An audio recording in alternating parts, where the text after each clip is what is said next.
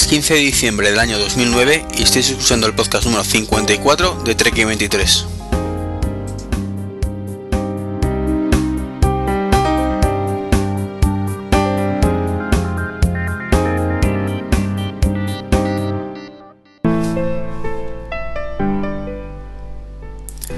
Pues bienvenidos a un programa más a, a este podcast, ya 54, el último del año, he tardado incluso un poquito más en, sacarlo.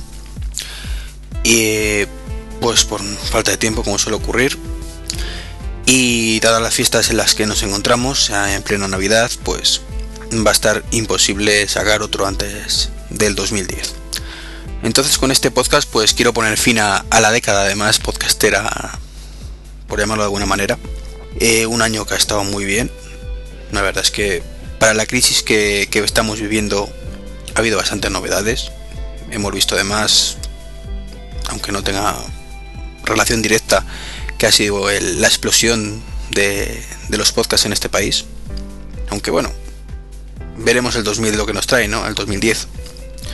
Esperemos que muchísimos más. Ha sido el año en el que Android ha empezado a demostrar lo que puede llegar a ser ha sido el, año en los que Apple no ha sacado ningún producto nuevo, pero sí ha renovado prácticamente todos los que tenía. Y prácticamente, salvo un par de cinemas display, y sobre todo el gran castigado ha sido el, Apple TV. Veremos el 2010 lo que nos reserva, que también ha anunciado grandes novedades. Eh, bueno, ha insinuado grandes novedades, porque Apple nunca anuncia nada hasta que lo anuncia. ya me entendéis sido un año también donde tenemos nuevos sistemas operativos. Hace poco, en, este, en estos dos últimos meses, prácticamente han salido todos los que pueden plantear un poco de cara.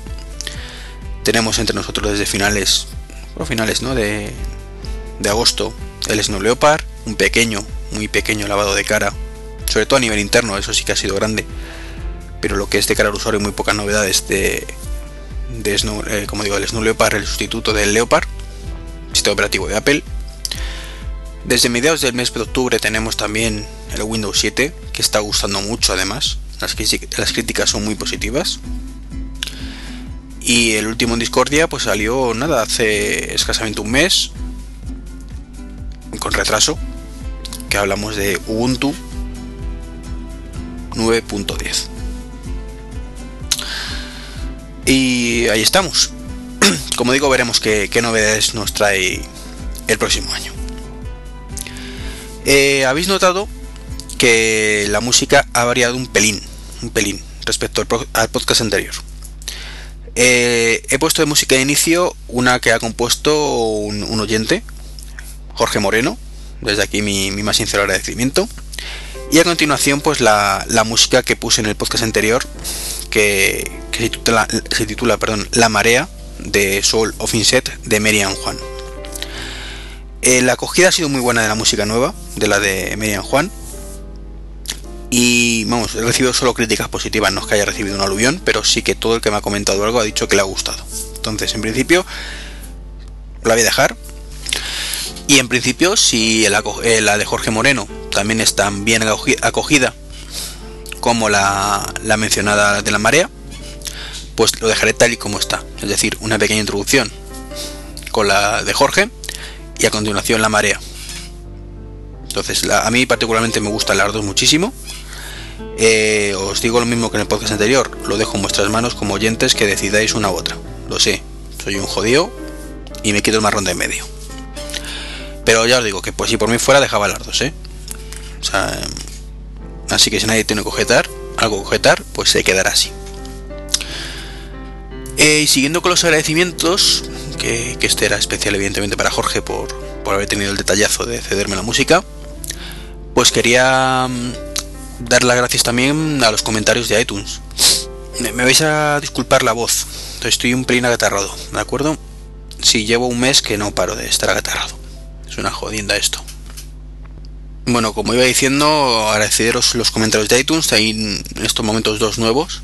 Por un lado tenemos al de Miqueta, Eh, que muchísimas gracias, un saludito Miqueta y también te, ah bueno que además me mandaste un correo eh, hace un cosa de un mes que la verdad es que me hizo muchísima ilusión. La verdad es que no hay nada más bonito que para un podcaster que un correo de un oyente contándote cosas. Eh, no, no haciéndote una consulta de algo de oye tengo este problema que también es algo que me encanta, ¿no? Sino simplemente oye mira yo te escucho, esta es mi situación, enhorabuena tal. Me encantan esos correos. Eh, y también de Matute 2001. También un, saludillo Matute, muchísimas gracias por, tu comentario. Además te, tengo que mencionar ahora, a lo largo del podcast por, otra cuestión. Ahora sabrás tú cuál es. Y bueno, antes de meternos en faena, pues voy a ponernos una promo. A ver, ya sabéis que, últimamente tengo esa costumbre de poner promos para promocionar, todo se ha dicho, otros podcasts que escucho o que simplemente pues me parece, me han pedido que la ponga o, considero que, que puede merecer la pena. En este caso, demasiado geek. Miércoles, 9 de diciembre de 2009, 7.58 de la tarde. Dos geeks friqueando en media marca, ni siquiera sospechan lo que se les avecina. Parece que todos los habitantes del planeta han perdido el conocimiento al mismo tiempo. Dos minutos y 17 segundos después.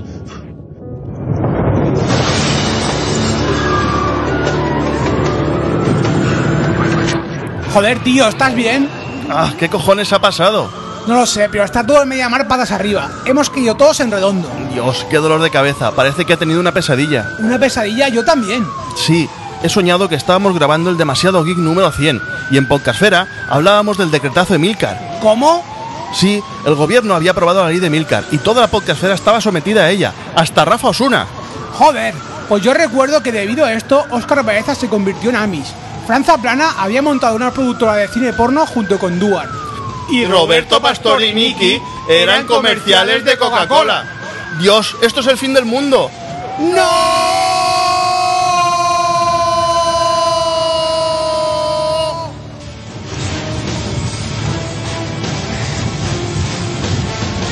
No sabemos lo que nos deparará el futuro, pero mientras llega, escucha. Demasiado geek hablando tener un podcast. Encuéntralos en www.demasiadogeek.net. Porque todo geek necesita su podcast. Advertencia, este espacio no está patrocinado ni por Coca-Cola ni por MediaMark. ¡Feliz Navidad! Tras, tras la promo, pues si os parece empezamos. Eh, hoy el menú o el guion va a, estar, va a estar muy disperso. La verdad es que no lo tengo muy ordenadito, pero tampoco sé muy bien, no sabía ni cómo ponerlo. Así que, pues según han ido pues así los he ido apuntando y así os lo voy a comentar. Y el primer tema es una Bueno, hoy voy a estar bastante quejica, os aviso ya. Voy a estar en mi esplendor quejica. O, como dijo en su momento Milcar, que solo sabía quejarnos, o solo sabíamos quejarnos en este podcast, pues va a haber muchas quejas. Quejas eh, y opiniones sobre todo. Que por otro lado creo que es lo que más salsa da al podcast, ¿no? Porque para informar ya sabéis que hay otros podcasts que lo hacen mil veces mejor de lo que puedo hacer yo. y de nuevo, me voy a quejar de algo que repetitivamente me he ido quejando durante los últimos programillas. Y es de los putos rumores y la desinformación. Y lo digo así. Eh, Sabéis que, os lo he dicho más de una vez, que yo siempre he sido mm, muy pro rumor. Me gusta que los rumores, enterarme de cosillas. Eh, todo tiene un límite. y hay muchas veces que se supera. Entonces, eh, mientras se ha tratado de las cosas como rumores, no tengo el mínimo problema, lo he dicho más de una vez. Un rumor es un rumor. Y cuando alguien pregunta, oye, pues mira, se rumorea que quizás eh, un analista ha dicho que posiblemente, pero lo que no me gusta de verdad es cuando el rumor lo convierte la gente en noticia. Lo he dicho más de una vez. Y voy a poner un ejemplo, una noticia original. Y es que un analista o analista eh, ha dicho que cree que Apple pues podría sacar los tablet Mac o los iTablet para finales de marzo. Bueno, Vale, Lo dijo, lo ha dicho un tío, de estos que trabaja en una compañía, supuestamente, eh, haciendo análisis de situaciones de este tipo y que una vez acertará y otra no, casi nunca aciertan, pero bueno. Eh, bueno, lo he dicho siempre, un rumor de Apple sigue siendo un rumor eternamente hasta que se convierte en verdad. Mm, es así, o sea, si no sale hoy es mañana y si no, pues saldrá pasado y si no al otro y si no al otro, al final saldrá por aburrimiento. Entonces, esa era la noticia original, que es un analista, ha dicho esto, estupendo. Eh, claro que al poco, sin que ese analista haya dicho nada más, la noticia en otros blogs empieza a convertirse en Apple podría sacar los tablets para marzo. Bueno, hasta ahí también seguimos con una noticia relativamente correcta. O totalmente correcta, porque por poder podría sacarlo en marzo o en abril o como digo en diciembre del año que viene. O pasa mañana, por poder podría. De acuerdo. Pero ¿qué es lo que ocurre? Ah, amigos, llegamos a la noticia, como digo yo, final. Y es que en otros blogs de pronto sueltan, en marzo tendremos el tablet de Apple. Tócate los cojones. ¿Por qué? Y luego ya te lo explican, no, es que un analista ha dicho que tal. Pues un analista ha dicho, entonces no tendremos los tablets de Apple. Puede que los tengamos o puede que no. Eh, cuando lo lee gente como yo, que más o menos pues tenemos en nuestro feed 350 blogs diferentes, pues sabemos qué va el tema, sabemos que eso es mentira cochina, que es que lo ha dicho un analista, porque lo leímos en otros blogs anteriormente, pero cuando ocurre que esto lo lee una persona que tiene ese blog y tres más y considera que con esa información es suficiente, pues estamos desinformando. Igual que nos jode mucho mm, pues las noticias cuando dicen no tiene ni pajotera lo que ha dicho este tío de tecnología, pues compañeros blogueros, especialmente digo blogueros porque los podcasters sí que en este aspecto suelen matizar mucho más las cosas, por suerte. Mm, digo compañero bloguero porque también tengo un blog, aunque muchas veces no se note. Un poquito, pues eso. Mm, menos amarillismo. Y teniendo en cuenta además que en la mayoría de los casos, pues somos gente normal, que no ganamos dinero con ello.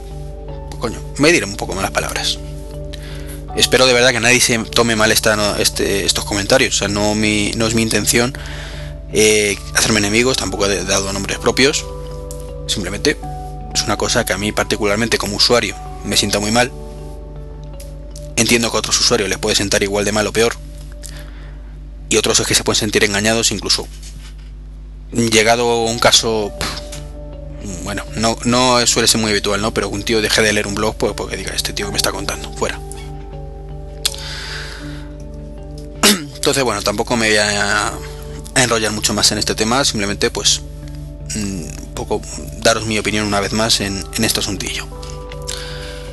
Y otra opinión es en el manifiesto contra el proyecto de ley que ha salido, que habréis leído en todos los blogs, en el mío también. Eh, bueno, em, a ver si lo busco. Es que no, no quiero. Bueno, estáis mejor informados seguramente, como digo, por otros blogs. Iba a buscarlo, pero si os lo leo, nos podemos eternizar. Básicamente es un proyecto de ley que nos pone a la altura de Cuba, ¿de acuerdo? Eh, a la altura de China en temas de censura. Y básicamente nuestra querida Sinde pues propone, por supuesto, sus amiguitos de la SGAE han tenido mucho que ver en este párrafo. Pues nada, que lo de siempre, ¿no? Que puedan cerrar sin orden judicial prácticamente pues cualquier web ¿Por qué lo digan ellos? ¿Vale? Así de simple. Esto que llevan pidiendo siglos. Es que eh, tenemos un problema con el tema de la SGAE. Y es un poco lo mismo que pasa con, con los rumores de Apple. Y es que igual que he dicho, un rumor es un rumor, y si no se cumple vuelve a ser un rumor hasta que se cumpla, pues los de la SGAE pues es un, también una situación así, ¿no? Ellos piden algo, eh, hay una revuelta, el gobierno les dice que no, los internautas decimos, bien, hemos ganado un asalto. Suele ocurrir pocas veces, pero a veces ocurre. Y se queda así la cosa. A los seis meses vuelven a proponerlo. Eso y 50 cosas más todavía peores, ¿no? Pues el gobierno al final dice, mira, me has propuesto 51 cosas, te voy a conceder alguna. con lo cual no la meten doblada y las otras 50 o 49 pues de nuevo, oh, qué bien, hemos vuelto a ganar. Y otros 6 meses después volvemos al ataque otra vez con lo mismo, con lo cual al final eh, consigue lo que quieren. Tienen comprado el gobierno, es un hecho.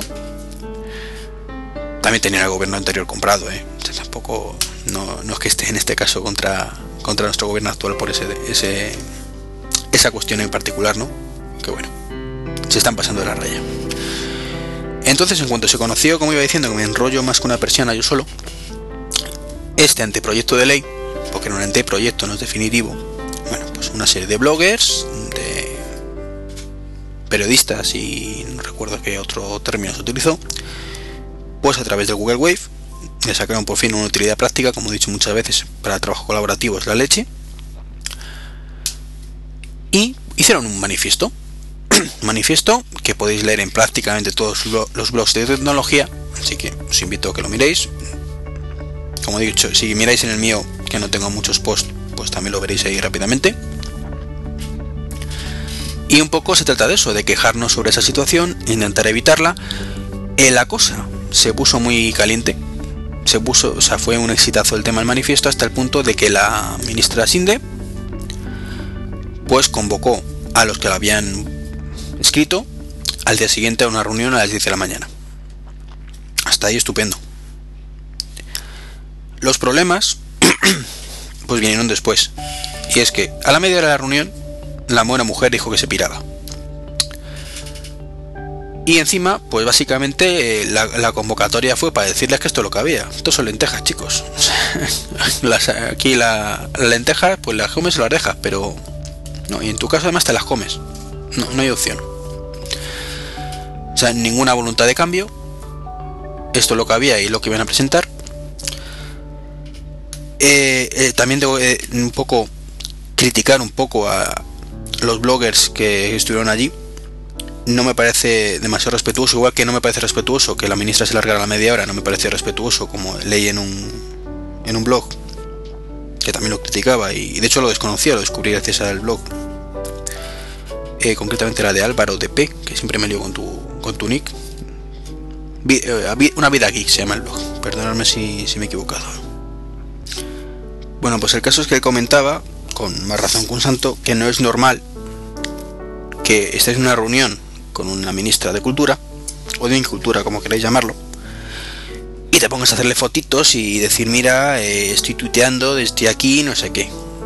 No me parece serio, no me parece respetuoso. O sea, hay que saber estar y no estás con tus coleguitas de cena, sino estás en una reunión seria.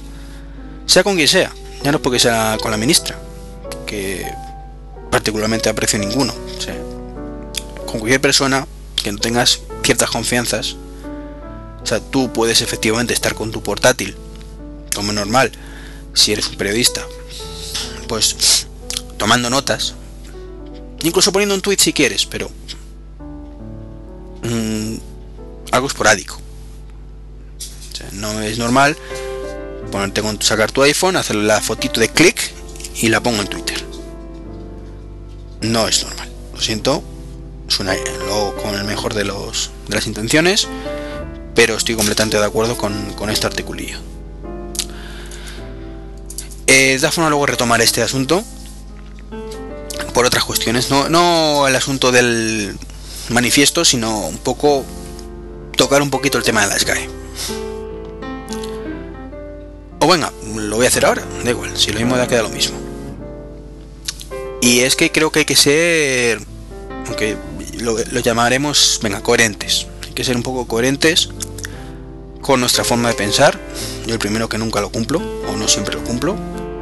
Intentaré a partir de ahora pues ser un poquito más coherente y os explico. Eh, nos parece fatal que las GAE o los artistas digan que quieren cobrar por todo y por no hacer nada. O sea, básicamente por grabar un disco un día y ya está grabo el disco y a la venga, pongo la mano, todo el que quiera hacer algo con ese disco. Que quieres escucharlo en tu casa, me pagas. Que quieres escucharlo en una boda, me pagas más. Que quieres poner en la peluquería, me pagas. Que quieres poner en la radio, me pagas. Eso que como usuarios y con sentido común vemos horrible mm, como el diablo. Y con toda razón del mundo, ojo. Pero ahora bien, llegamos a otros, otras cuestiones de la vida, la tecnología en particular. Y por ejemplo, pues nos parece también fatal, o hay gente que le parecía fatal, que Microsoft pues le dijeran que oye, que qué pasa con Internet Explorer, que no tienes que ponerlo porque estás eh, haciendo una... que no me sale el nombre ahora, un monopolio. No estás permitiendo que el resto de navegadores compitan en igualdad de condiciones porque tú lo estás poniendo gratis con tu Windows. Yo en ese momento ya sabéis que dije y opinaba que el producto es de Microsoft y dado además que encima tienen el detalle de dejar instalar cualquier navegador, lo digo el detalle entre comillas, pues no ve nada malo, ya nadie te impide instalar el, Firefox si no te gusta el Explorer. Es cierto que esto favorece evidentemente que pues que el, Explorer pues tenga mucho más usuarios que, cualquier otro navegador. Pero o les huevos que para eso hacen ellos el producto, ¿verdad? Pero bueno, el caso es que la postura de Microsoft de monopolio es muy criticada como norma general. De hecho, son las empresas tecnológicas que peor están vistas por los usuarios. Pero amigos, llegamos ahora a Apple. y Apple, pues, el iTunes, que es su software que viene incluido eh, para escuchar música o como librería musical, que además sincroniza con el iPhone y los iPod, pues no permite sincronizar con nada más. Palm le echó un poquito de morro, pirateó, entre comillas, el sistema. No voy a entrar en detalles, de acuerdo, lo intentamos todos, piratearlo. Y su pre sincronizaba con iTunes. Eh, pues los comentarios en general fueron con, que la pre, o sea, perdón, Palm no tenía ninguna razón. Que Palm se currara su sistema de sincronización como hacía todo, el mundo, que no tenían por qué utilizar un producto de Apple que Apple no licenciaba. Eh, con la... Bueno, no sé si lo comenté en el podcast anterior, el caso es que Zipstar, una empresa que empezó a sacar clónicos con el MacOS instalado, bueno, fue a juicio, perdió el juicio. Eh, la mayoría de las críticas han sido dando la razón a Apple. Que es su sistema operativo, si quieres utilizarlo te compras un Mac. Yo todo esto, si lo miras en conjunto, veo que es muy incoherente. Si entendemos que Apple eh, tiene derecho a hacer lo que le haga las pelotillas, porque para eso es su hardware y su software, y si él lo quiere hacer así, eh, la gente tiene que respetarlo. Ojo, que no tengo nada en contra de eso, bueno, sí lo tengo, pero el, hecho es así, ¿no? Que ellos hacen sus Mac, ellos hagan su, su Snow Leopard y ellos solo quieren que funcione el Snow Leopard en sus Mac.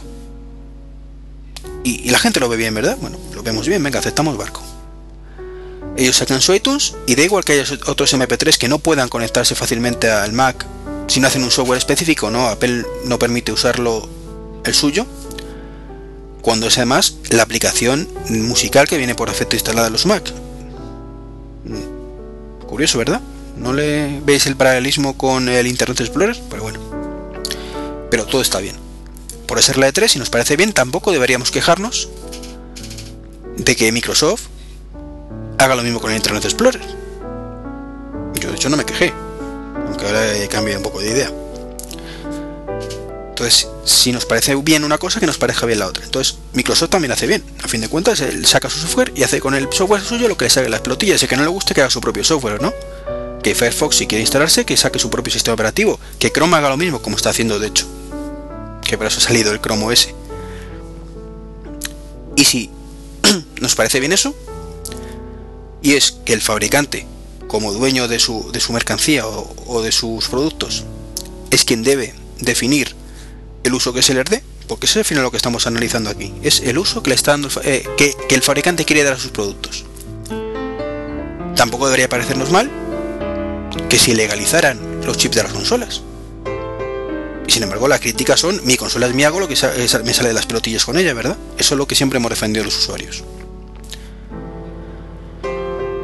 Y tampoco debería parecernos mal que la SGAE quiera cobrarnos por todo. A fin de cuentas es su producto. que no te gusta el, el, que no puedes escuchar a Bisbal, digo Bisbal, pues yo qué sé, siempre digo Bisbal aunque no lo soporto, ¿vale? O al Bustamante o a, la, quien sea. ¿Y no te gusta tener que pagar por ello en tu boda? No lo uses. Tienes jamendo, ¿verdad?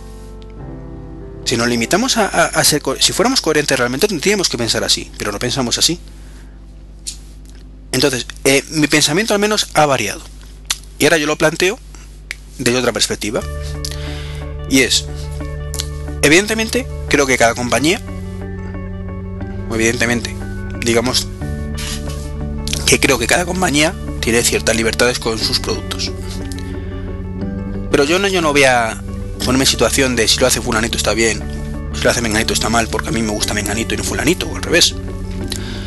Yo lo voy a hacer, ¿es bueno para el usuario o no es bueno para el usuario? Lo que haga una compañía y sea bueno para el usuario, diré ok. Lo que haga una compañía y sea malo para el usuario, lo criticaré. Cosa que realmente es lo que he hecho siempre. Pero creo que eh, hay que ser, como digo, coherentes, o, o he hecho casi siempre, ahora de hacerlo siempre. Y si nos parece mal una cosa, nos parece bien o mal con todas las consecuencias, y si nos parece bien, nos parece bien con todas las consecuencias. No vale que si lo hace Apple esté muy bien, pero si lo hace Microsoft está muy mal, y si lo hace SGAE, pues lo quemamos. Hay que quemar a todos cuando hagan las cosas en contra de sus usuarios. Y lo siento mucho, pero que las ganas cobre por todo es un robo a mano armada. No hay que permitirlo. Eh, tampoco hay que permitir que Microsoft nos cuele un sistema operativo con un Internet Explorer a lo mejor sino, y no facilite la labor al resto de, compañías para instalar sus propios sistemas operativos. No solo no hay que permitirlo, sino al menos no, no lo aplaudamos. Y no hay que aplaudir tampoco que Apple diga que se cierran banda con el tema del iTunes o que sus Mac OS tal. O sea, eh, entiendo que Apple trabaja, tiene su forma de trabajar, me parece completamente fabulosa, al menos de cara al producto final, pero mmm, creo que tampoco debería estar opuesta como está opuesta a Hackintosh. Cuando realmente le viene bien, pero no sé si entendéis a dónde quiero llegar. Aquí las cosas, como suele decirse, eh, aquí follamos todos a la puta al río. ¿Vale? Y perdona la expresión. Y si Apple no quiere que se instale su macOS en otros sistemas, me parece estupendo. Que no es de soporte oficial, pero que tampoco impide la instalación, que a fin de cuentas no le perjudica en absoluto.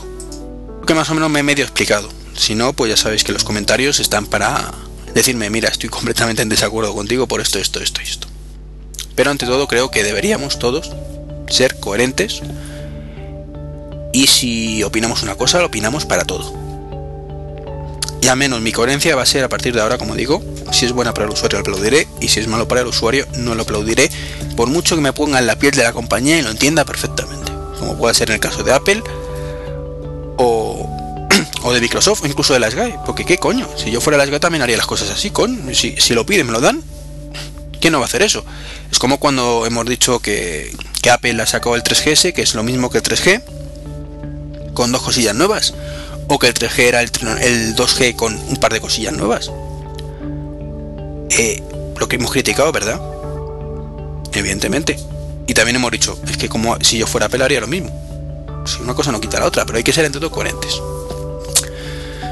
Y eso no, favor, no es bueno para el usuario. Por eso siempre la competencia es buena.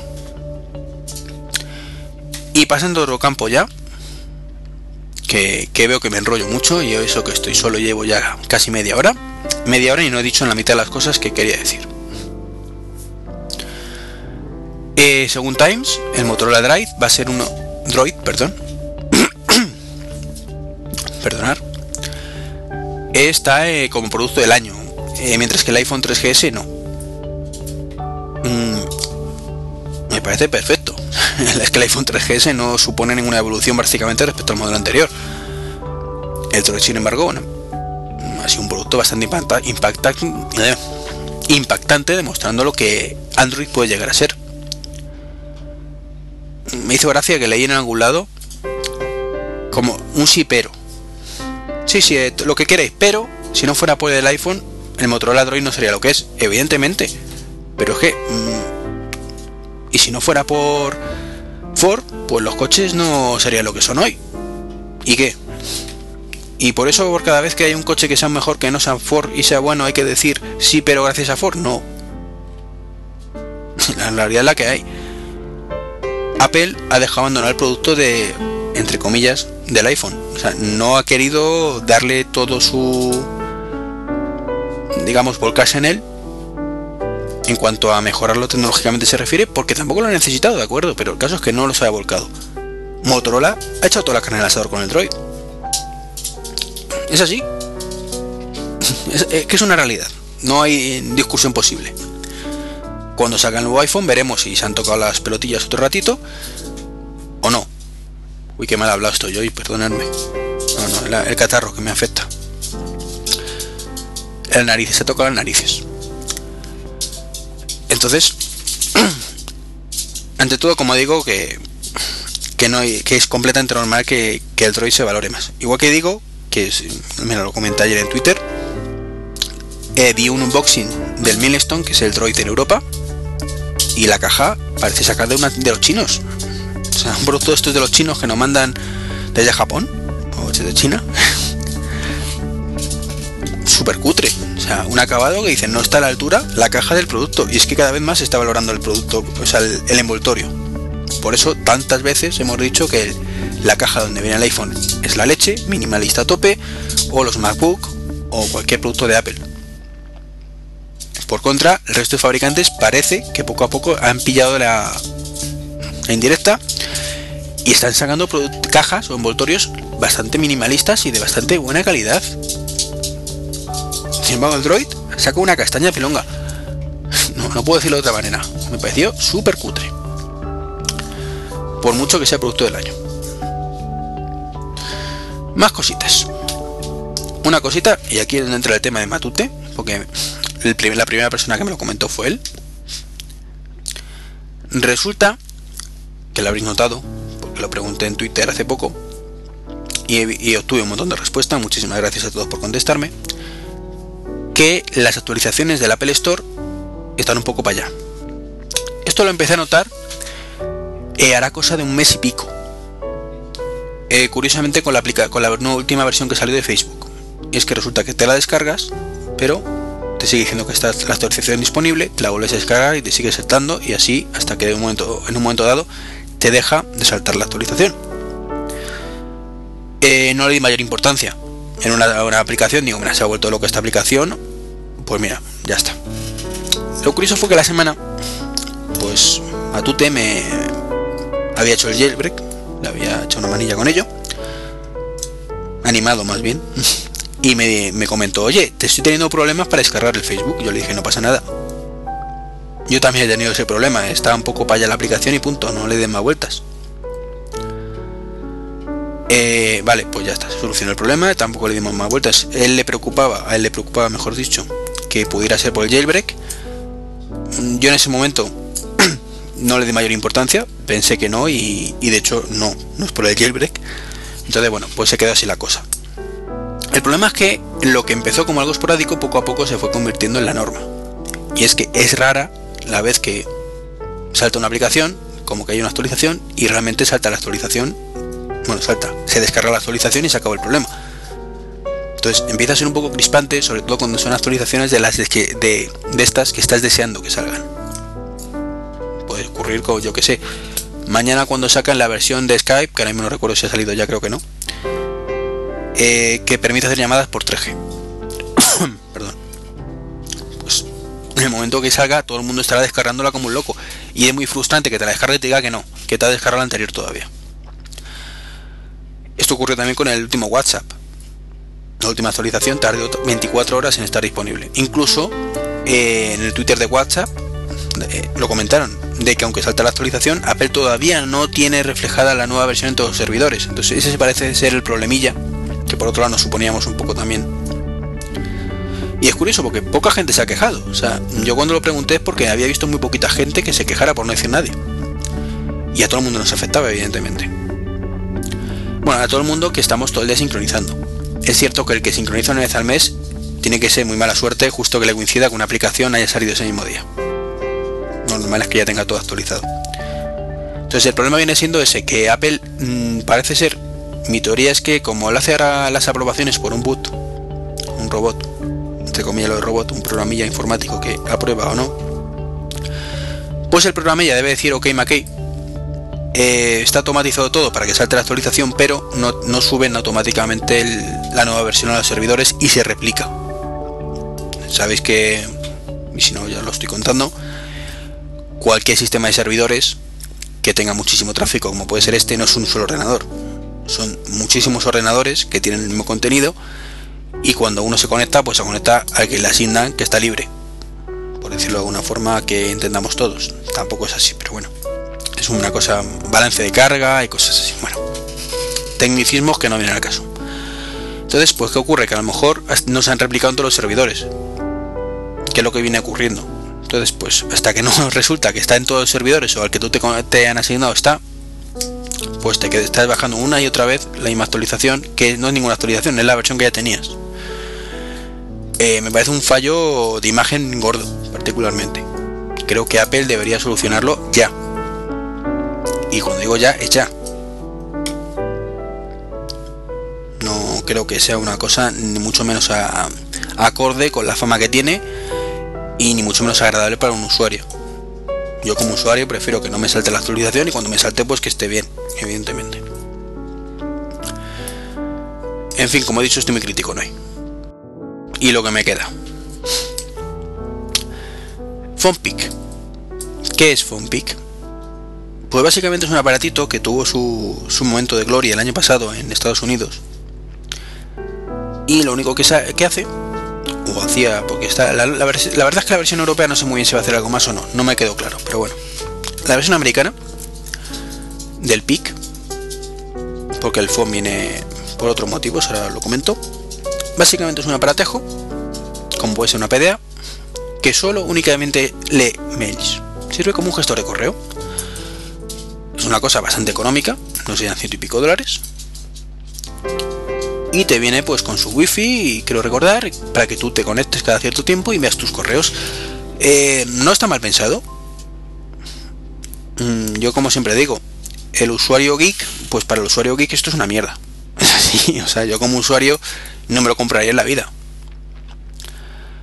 Para eso tengo mi iPhone verdad o mi Android o bueno Android no tengo pero ya me entendéis que tenga BlackBerry BlackBerry. Entonces es absurdo comprarte un aparatito solo para mirar tu mail cuando tienes aparatos en el mercado que sirven para mirar tu mail y de mil cosas más. Pero es cierto que no todo el mundo tiene una BlackBerry no todo el mundo tiene un iPhone.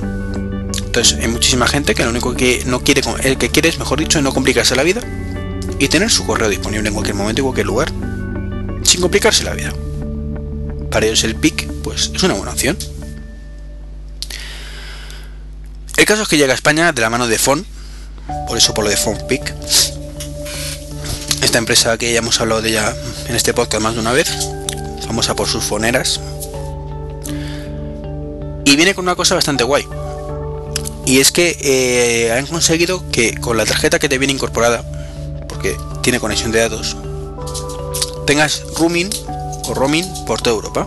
Con lo cual te- ahí sí que es un monumento porque te olvides, puedes mirar tu correo esté donde estés entonces para la gente que no quiera complicarse mucho la vida pero sí necesita mirar su correo esté donde esté o viaje mucho es un gran invento. El precio ahora mismo recono- reconozco que no recuerdo cuál es.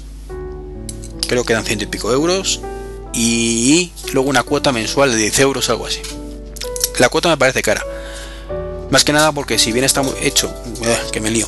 Si bien como digo está muy bien que puedas mirarlo en Francia y en Alemania es cierto que la mayoría de las personas que lo compran lo van a mirar en su propio país con lo cual una tarifa de datos de 10 o 12 euros solo por mirar el correo por mucho que sea a nivel europeo me parece caro. Muy caro de hecho.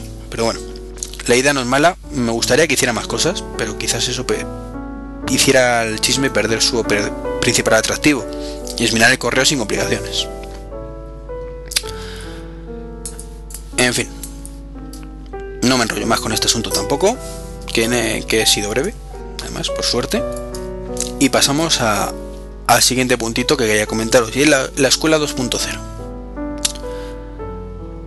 Eh, es un proyecto del gobierno en este país además que trata de impulsar un poco la tecnología y su objetivo es poner un portátil por cada niño para que vayan al colegio con el portátil y un poco se ahorren tema de libros de texto y cosas así De esto tengo que comentar dos cosillas. Por un lado el hardware y por otro lado el software. Pasamos por ejemplo el software, que tarda menos. Y es que eh, ha sido muy criticado que el software que te venga en esos portátiles a Windows. Que el gobierno llegue a un acuerdo con Microsoft para que por cuatro duros todos los portátiles que vengan para este sistema pues sea con Windows. En este caso Windows 7, hasta ahora era Windows Vista. Claro, ya empezamos con, claro, el monopolio, es que no es normal, lo normal sería que aprendieran también otros sistemas operativos, que si Apple, que si Linux, patatín patatán. Y es cierto que tiene parte de razón. Pero, mm, y ojo, eh, matizo, que me lío yo solo como muchas veces me ocurre. ¿En qué tienen parte de razón?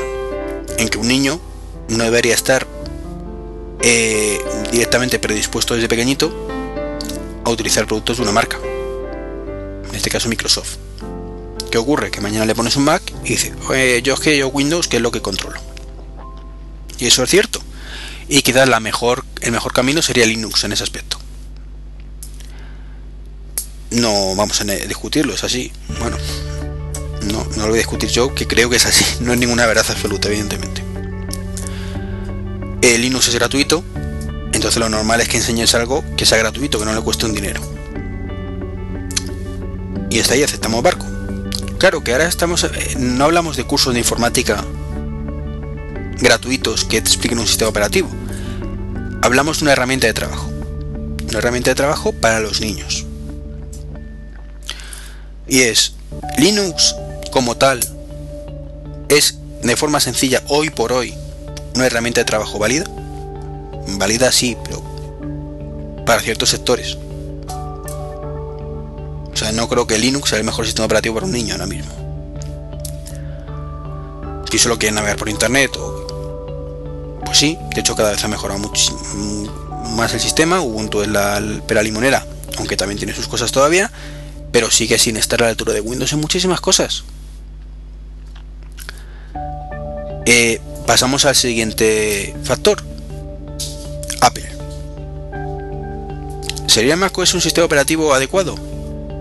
Pues desde luego más que Linux sí. Pero ahora entramos en el otro tema que hemos comentado antes. Es que me obliga, si quiero utilizar productos de el macOS, a utilizar productos de Apple.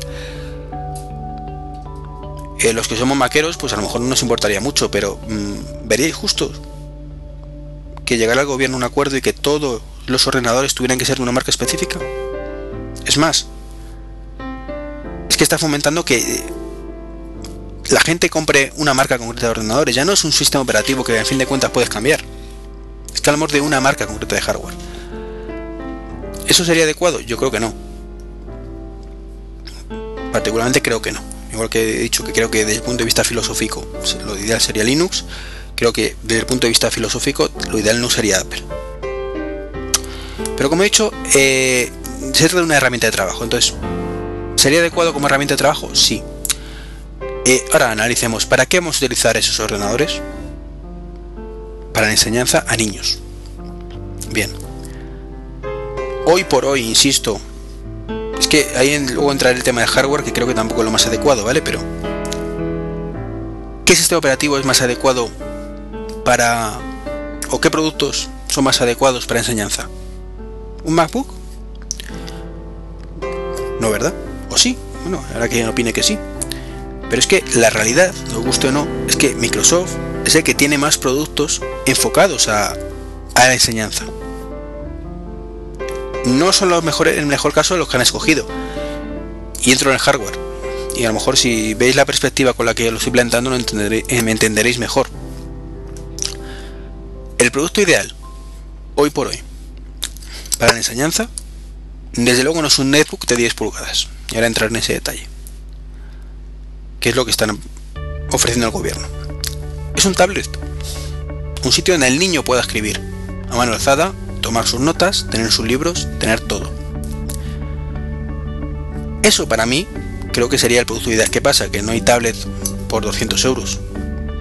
Entonces, bueno, pues a falta de pan, pues coge los netbooks, que es lo más barato que hay. Y vale, pues es lo que hay, ¿no? Pero y entendemos que dado que es un producto caro, pues no puedan usar netbook. Eh, perdón, netbook, tablet, PC. Vale. Pero creo que como método ideal es ese, una tablet. Y hoy por hoy, Maqueros, Apple no ha sacado ninguna tablet. Hoy por hoy, el año que viene ya hablaremos. Y a lo mejor con la tablet de Apple digamos, mira, efectivamente, eh, es mucho mejor esta tablet que cualquiera de las que hay con Microsoft Windows y deberían haberlo enfocado a este tema, ¿vale? Pero eso hablamos, hablamos ya de, del tema rumores o hipótesis. Entonces, me, entendéis por dónde voy, ¿no? Y si no, pues, pues lo digo como antes, en los comentarios, en los comentarios lo, discutimos. ¿Qué ocurre? Que el producto que mm, han llegado a un acuerdo es un Toshiba de 10 pulgadas. Su precio creo que son 250 euros. ¿Es lo ideal? No. Poca potencia. Quizás suficiente, sí.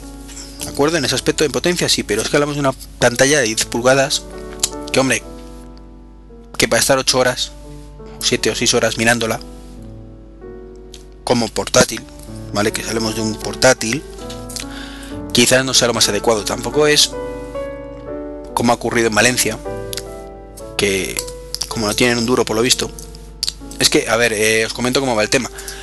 El gobierno central subvenciona una parte y los gobiernos autonómicos subvencionan otra parte. Creo que además el niño o los padres pagan otra parte del, ordenador. Eso lo desconozco, pero vamos, lo que está claro es que es una subvención a pachas. Entonces, como Valencia ahora mismo se ha gastado por lo visto una pasta en Fórmula 1 y no sé cuántas cosas más, tampoco viene al caso, pues según rumores no tiene un duro, pues para gastarse los portátiles. Y han puesto la excusa de que la pantalla es muy pequeña y que eso produce miopía. Pues... Una gilipollez. O sea, tú podrás... de cierto que te dejará los ojos si la pantalla es muy pequeña, pero miopía no vas a tener. La miopía es una enfermedad congénita. Yo he tenido miopía y no utilizaba cuando me puse las gafas ordenadores de 10 pulgadas, lo puedo asegurar. Entonces, que eso es una excusa barata, pero que es cierto que la pantalla quizás es muy pequeña para, para el uso que tiene o que está enfocado ese tema. Un netbook de 10 pulgadas está muy bien para navegar por internet en un momento dado y punto. Que es para lo que está pensado, o sea, no está para, para trabajar con él como ordenador de trabajo. Que te deja los ojos, es así es cierto que muchas tablets tienen 10-12 pulgadas, pero se trabaja de otra manera con ellas. Sería como leer un libro. Eh, no lo mismo. es una cosa que hay que verlo, pero no es lo mismo. Tampoco, eh, digo que lo ideal serían 12-13 pulgadas. A partir de ahí empieza la vista a, sufrir menos. Entonces tenemos ahí por ahí dos, dos batallas, el hardware y el software. Mm, que son cosas diferentes, opiniones diferentes. Y bueno, no lo dejamos ahí de. ¿Qué más? Un tema que me he saltado. No tenía antes que la de la, la escuela 2.0 y me lo he saltado sin querer. Google. Google, Google, Google. En fin. Que parece que tiene planes para dominar el mundo, ¿no? Es lo que dice todo el mundo y es que ha lanzado un servicio de, de OpenDNS similar. Sus direcciones son 8888 y 8844. Un servidor DNS básicamente, para que os hagáis una idea, es un ordenador. Os vuelvo a decir lo mismo de los servidores. Antes lo, realmente son varios ordenadores. Pero bueno. Un ordenador, ya dejámoslo así. Que nos dice dónde está cada cosa en Internet. Y es que eh, Internet funciona por direcciones IP. Entonces, nosotros cuando ponemos www.treki23.com, eh, el ordenador realmente no se va a conectar a treki23.com, se va a conectar a la dirección 80. no sé qué, no sé cuánto, lo que sea, donde está alojado el servidor en ese momento. La cuestión es, ¿cómo sabemos que treki23.com está en esa dirección? Con los servidores DNS. Un servidor DNS, su única función es, tiene unas tablas, internas que tienen por cada dirección web su IP correspondiente. Entonces, actúa de traductor. Básicamente cuando nos conectamos a una dirección decimos servidor, quiero esta, ¿cuál es la esta esta es esta IP? Y nuestro ordenador va a esa IP y muestra la página. Todo esto transparente para el usuario. Lo habitual suele ser que nuestro propio eh, ISP, nuestra compañía que nos ofrece internet, tenga su servidor DNS, lo tengamos configurado y ya está, ¿no? Pero hay veces que falla y viene bien tener uno externo. Estaba el de OpenDNS y en la Google ha sacado el suyo. Y también ha sacado un, dicho sea de paso, un buscador visual que haces una foto, una cosa y te dice lo que es información. Bien. No me enrollaré mucho en ese aspecto. Me quería centrar en lo de los sus planes por dominar el mundo. Y es que parece que está captando información, porque claro, con el servidor eh, DNS ya no es que sepa lo que tú buscas, es que sabe todo, todas las direcciones web que visitas.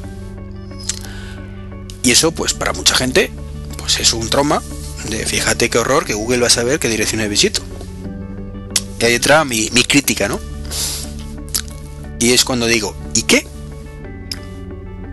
Eso que siempre os he dicho con Google, ¿no? ¿Y qué? ¿Qué más da que, que Google sepa qué direcciones visitas? ¿Acaso no las visitas? Pues ya está. ¿O qué pasa? ¿Tu SP no la sabe? También la sabe. Ya, pero es que eh, Google sabe demasiadas cosas, y es cierto.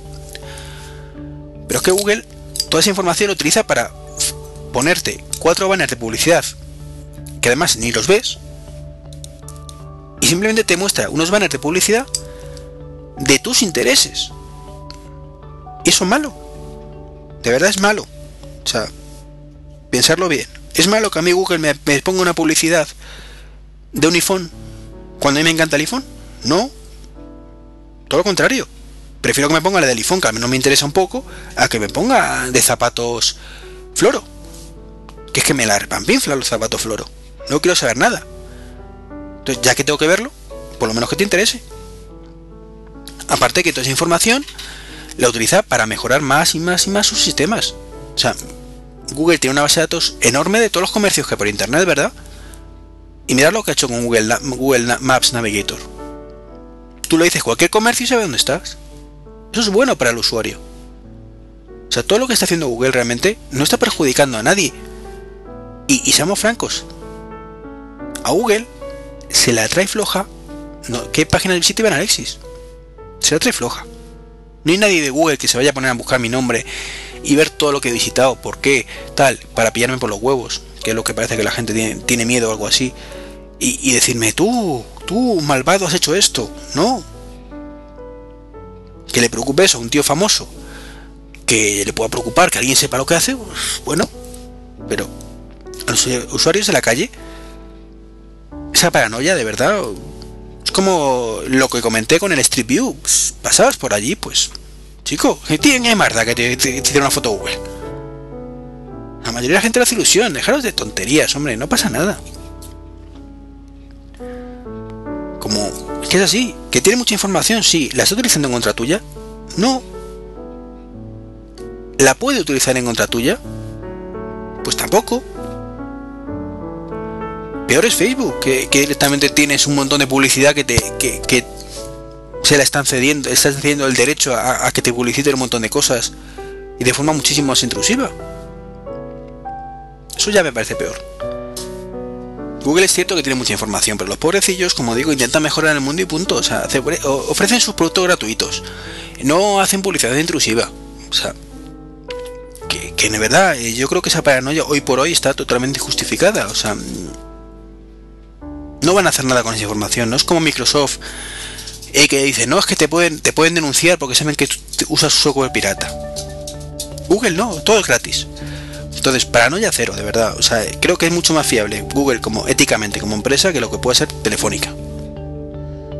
Que al menos eh, Google todavía no creo que no le ha vendido mis datos personales y tiene muchos míos y a las compañías de telefonía para que me estén dando por culo como estamos todos recibiendo llamaditas de si quiero cambiar de operador de ADSL o de móvil como casos que ya he comentado más de una vez y de dos. Entonces, ante todo, como digo, paranoia cero, de verdad. Y relajaros, que no es el fin del mundo ni, ni nada por el estilo. Entonces, bueno. En fin, eh, hablando de Google, ¿vale? Ya que estaba metido en, en tema.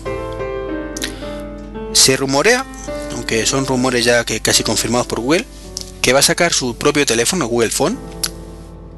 Google Phone es marca no registrada, no, no es que se vaya a llamar así, en principio, eh, para principios del año que viene, principios del 2010, que estamos hablando de muy principios de enero, además, por lo que dicen. El nombre, el nombre clave, que no sabemos si se mantendrá, se llama Nexus One. Está fabricado por HTC. Tiene un, eh, un Snapdragon 1 GHz. Y viene con Android 2.1. El diseño mmm, no es demasiado bonito, la verdad. Tampoco es demasiado feo. Particularmente me gusta más el iPhone. Pero hay una cosa que se rumorea que puede traer. Y es que está genial. Y es mmm, Google Voice incorporado directamente de serie. Y con eso, evitar depender de la telefonía tradicional. Eso sería un salto cualitativo importante. Igual que es otro salto, si lo hacen bien, y es que dicen que no lo van a vender, lo van a vender libre, cosa que con el iPhone tenemos mil problemas. Claro que eso tiene un, un, una contra, un efecto contrario. Y es que si lo venden libre costará una pasta, e igual que muchísimos, muchísimos usuarios nos quejamos de que queremos el iPhone libre como opción, también es cierto que muchísimos usuarios jamás se compran un teléfono que costará 600 o 400 euros o 500 euros cuando están acostumbrados a pagar 100 o que se lo regale la operadora. Entonces, si viene libre y además viene con operadora, estupendo. Si viene solo libre, eh, va a ocurrir lo contrario con el iPhone, y es va a vender muy poquitos, pero el que lo compre va a estar tan contento. Y si lo vende solo con operadora, pues como el iPhone, va a haber muchísimas ventas, pero muchísimas críticas. Entonces lo mejor es un sistema mixto, que es además lo que utiliza por ejemplo Nokia, y es que tengamos por un lado la opción de comprarlo libre que quiera y por otro la opción que pueda comprarlo subvencionado el que quiera. Y todos contentos. Y nada de exclusividades. Espero por favor que nada de exclusividades. Libre, pero que lo pueda comprar aquí en España cuando salga por Orange, por Vodafone, por Movistar, eh, incluso, pues, yo que sé, yo oigo, ¿vale? Por decir uno. Entonces veremos qué ocurre en enero, la cosa promete bastante. Ya os digo, el teléfono es bastante bonito, no tanto como el iPhone, pero no tiene teclado deslizante por todas las fotos que han salido. Y estamos a la espera, creo que la notificación oficial oficial, ¿vale? Oficial completa. Lo digo oficial completa porque los rumores vienen de la propia Google, que ha repartido los teléfonos ya entre sus empleados. Entonces, pues hombre, es pues eso, esa verdad es que falta confirmarlas y punto. Todo el mundo sabe que es así. Y, y así va a ocurrir, vamos, en enero tendremos a la venta o al menos anunciará el, el telefonito de, Google.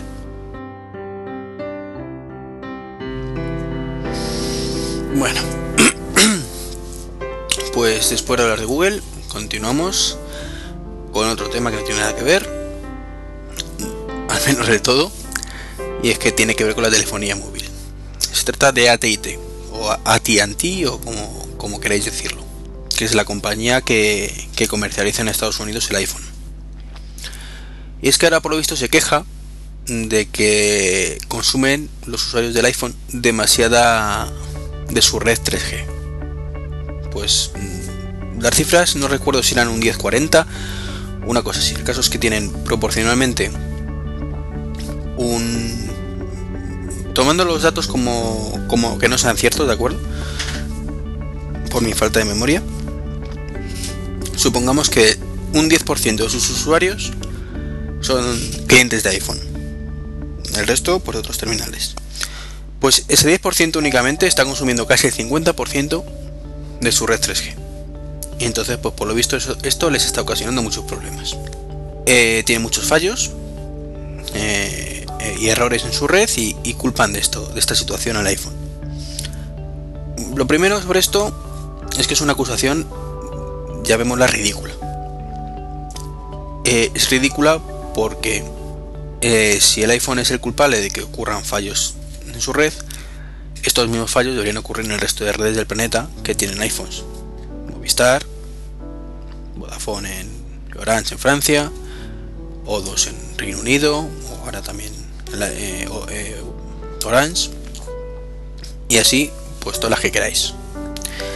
Y los únicos que están teniendo problemas, pues son los de, de AT&T.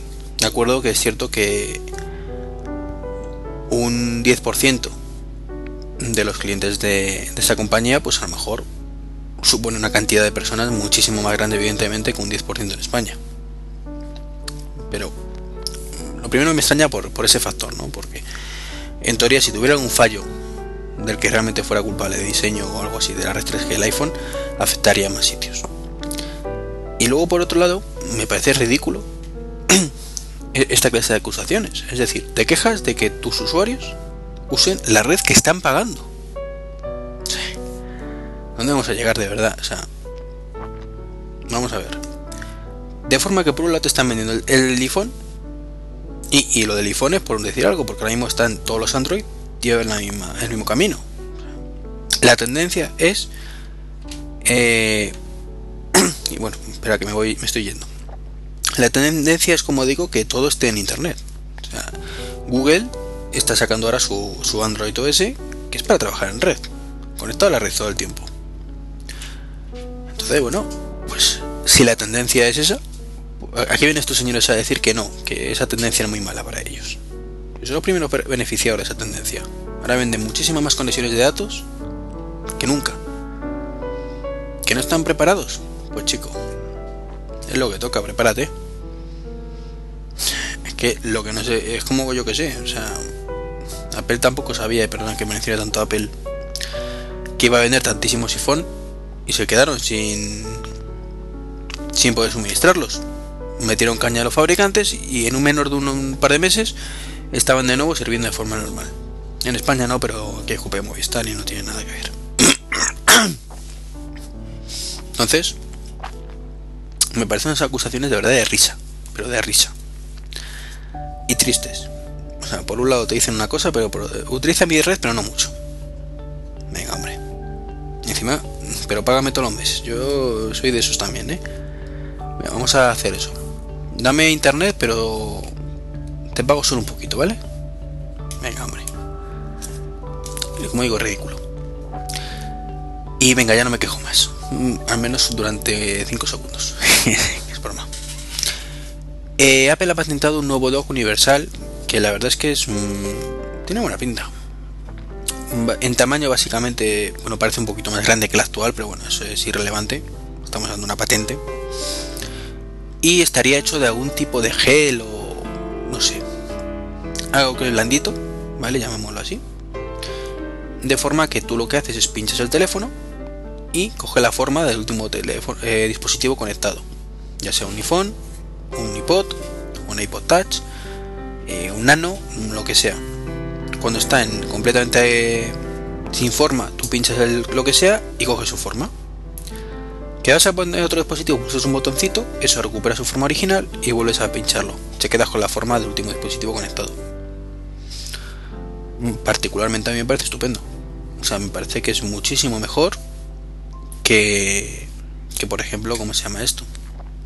El dock actual, que tienes que estar con las pestañitas y los adaptadores. Supongo que esto será algún tipo de tejido, pues que recibe descarga eléctrica, pues vuelve a su estado original y, y mientras no, pues coge la forma que quiera. No sé muy, bien cómo irá. Pero ojalá lo, lo saquen. Creo que los usuarios, como siempre, saldremos beneficiados. Hoy estoy muy a favor de los usuarios y en contra de las compañías. Bueno. Y para terminar ya, que me estoy pasando de tiempo, sobre todo porque cuando estoy yo solo me gusta que dure como 40-45 minutos y llevo una hora han salido por fin las primeras imágenes del Samsung Bada. ¿Qué es el Samsung Bada? Pues un sistema operativo. Como había pocos, pues Samsung ha dicho, yo voy a hacer otro más. Eh, han, dado algo que hablar, pero vamos, la verdad es que después de verlo, se lo, podrían, ahorrar perfectamente. O sea, es una interfaz a medio caballo entre Google, el Google Android, perdón, y Symbian o sea, me parece así una cosa a medio camino entre ambas. Mm, creo que no va a aportar nada que no aporte ya Android. Y me parece absurdo, de verdad, que, Samsung utilice en este caso recursos para este, este sistema operativo. Entendería si, si Android, o sea, Android, perdón, costará dinero, pero es que Google lo licencia gratuitamente. O sea, ellos pueden adaptarlo y hacer lo que quieran con ellos. Entonces no sé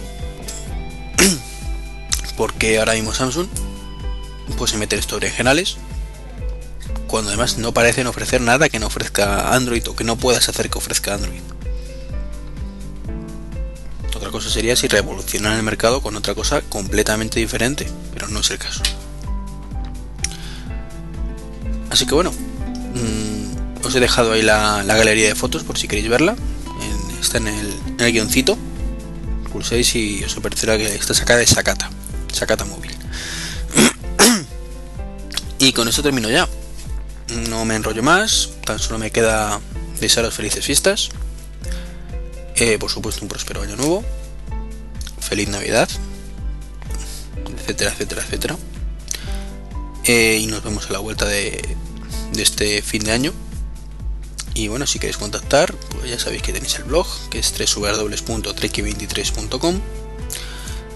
Eh, tenéis Twitter, Treki23, o por correo electrónico, que, siempre, además, respondo bastante rápido a los mensajes, entre otras cosas porque no tengo demasiados. treki23.gmail.com o treki23.me.com. Un saludito y lo dicho. Felices fiestas. Hasta luego.